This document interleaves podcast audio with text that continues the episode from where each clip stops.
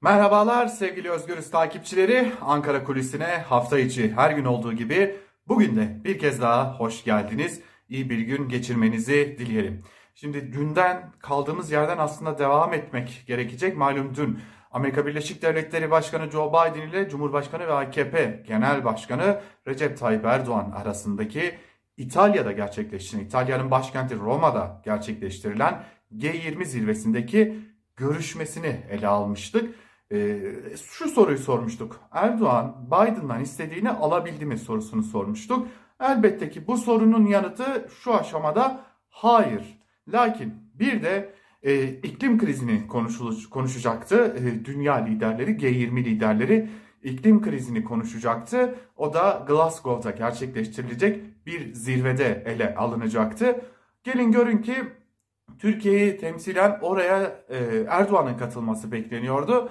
Lakin Erdoğan o zirveye katılmadı ve Türkiye'ye döndü. Biden zirvesinin ardından, Biden'la görüşmesinin ardından Türkiye'ye döndü ve Türkiye'yi Çevre ve Şehircilik Bakanı Murat Kurum temsil etti. Hatta şimdi değiştirildi adı. Çevre ve Şehir, Çevre, Şehircilik ve İklim Değişikliği Bakanlığı oldu. Şimdi tabii Malum Türkiye Paris İklim Anlaşması'nı imzalamıştı. Bu Paris İklim Anlaşması'nın imzalanması ile ilgili de çeşitli tartışmalar söz konusuydu. Komple teorilerini bir köşeye bırakacak olursak 3 milyar dolara yakın bir hibe ya da kredi kullandırılması gibi bir durum vardı ki AKP iktidarının Paris İklim Anlaşması'nı imzalamasının altında yatan gerekçe bu olarak görülüyordu. Özellikle Türkiye'de muhalif kesimler açısından.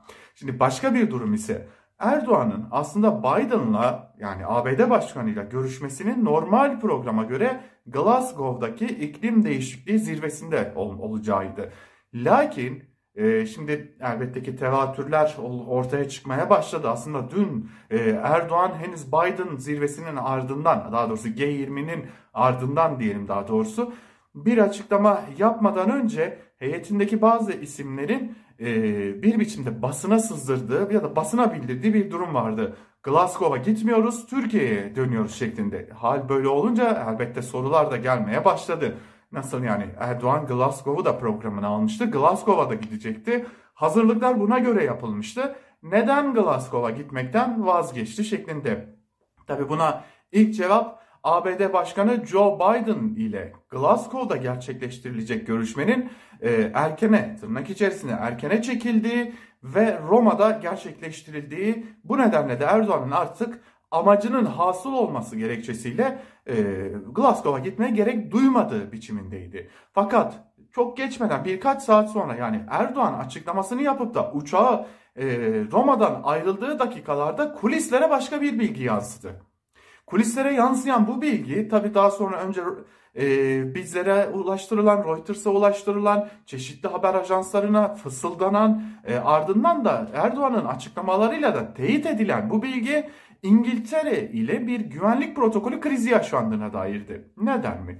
Şimdi Cumhurbaşkanı Erdoğan'ın kalabalık bir araç filosu ve kalabalık bir koruma ordusu bulunuyordu. Ve Roma'ya birlikte, Cumhurbaşkanı ile birlikte giden bu koruma filosunun ve korumaların bir de Glasgow'a geçmesi için hazırlıklar yapılıyordu ki ki bu hazırlıklar Biden görüşmesinden çok çok önce hatta e, Roma programı ile birlikte yapılmıştı ki e, İngiltere'den gelen yanıt bu kadar fazla motorlu araç ve e, koruma burada e, kabul edilemez. E, bu bizim hazırlıklarımızı aşar. Böylesi bir güvenlik protokolü uygulayamayız şeklinde. Olunca e, tabi Erdoğan kurmaylarıyla istişare haline geçti ve ne yapılabileceği konuşuldu.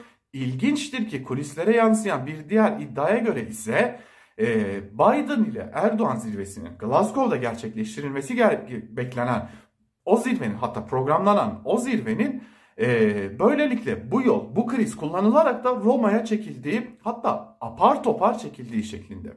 Yani e, Türk heyeti ABD heyetine biz İngiltere ile güvenlik protokolü konusunda bir kriz yaşıyoruz. Bu kriz dolayısıyla bizim Glasgow'a gelememe durumumuz var. Bu nedenle iki başkan arasındaki görüşmenin Glasgow yerine Roma'da yapılmasının daha iyi olacağı şeklinde bir talep ABD heyetine iletiliyor. ABD heyetiyle Biden bu konuda bir istişarede bulunuyor ve apar topar altını çizelim apar topar bir şekilde neredeyse bazı protokol kuralları dahi uygulanmadan Erdoğan ve Biden zirvesi gerçekleştiriliyor. Şimdi zirvenin ardından şimdi malum Erdoğan orada Merkel'le, Macron'la e, ve birçok isimle görüştü. E, ve her görüşmenin sonunda liderlerle verdiği pozda Erdoğan'ın arkasında Türk bayrağı, görüştüğü liderin arkasında da kendi ülkesinin bayrağı bulunuyordu. Lakin görüşme o kadar apar topar gerçekleştirildi ki Biden ile yapılan görüşme yani yeniden programlama gerekçesiyle Erdoğan'ın arkasına ABD bayrağı, Biden'ın arkasına ise Türkiye bayrağı denk geldi. Tabi bu tür zirvelerde protokol kuralları önemlidir, semboller önemlidir. Bu konuda organizatörler de bu tür protokol kurallarının uygulanmasına dikkat ederler. Ama bu görüşme o kadar apar topar oldu ki bu yüzden de protokole dahi tam anlamıyla uyulamadı. Ve Erdoğan sonunda bu krizi belki de fırsata çevirerek Biden ile görüşmesini gerçekleştirdi. Ardından da itibardan vazgeçilmez diyerek döndü Türkiye'ye geri geldi. İklim krizi zirvesi konuşulacakken geriye e, protokol ya da güvenlik protokolü krizi kaldı ve Erdoğan dönerken Çevre ve Şehircilik Bakanı ya da yeni adıyla Çevre Şehircilik ve İklim Değişikliği Bakanı Murat Kurum orada kaldı. Glasgow'a gitti ve Glasgow'daki iklim değişikliği zirvesine katılım sağladı. ABD başkanıyla gerçekleştirilen görüşmenin bir de böylesi bir arka planının olduğunu belki de ilk defa e, Özgürüz Radyo'da ve YouTube hesabımızda Ankara Kulisi programında sizlerle paylaşmış oluyoruz. Bir kriz nasıl fırsata çevrildi sorusunun da cevabı böylelikle verilmiş oldu diyelim de Ankara Kulisi'ni bugünlükte böyle noktalayalım. Yarın bir başka programda tekrar burada buluşabilmek üzere. Hoşçakalın bizden ayrılmayın.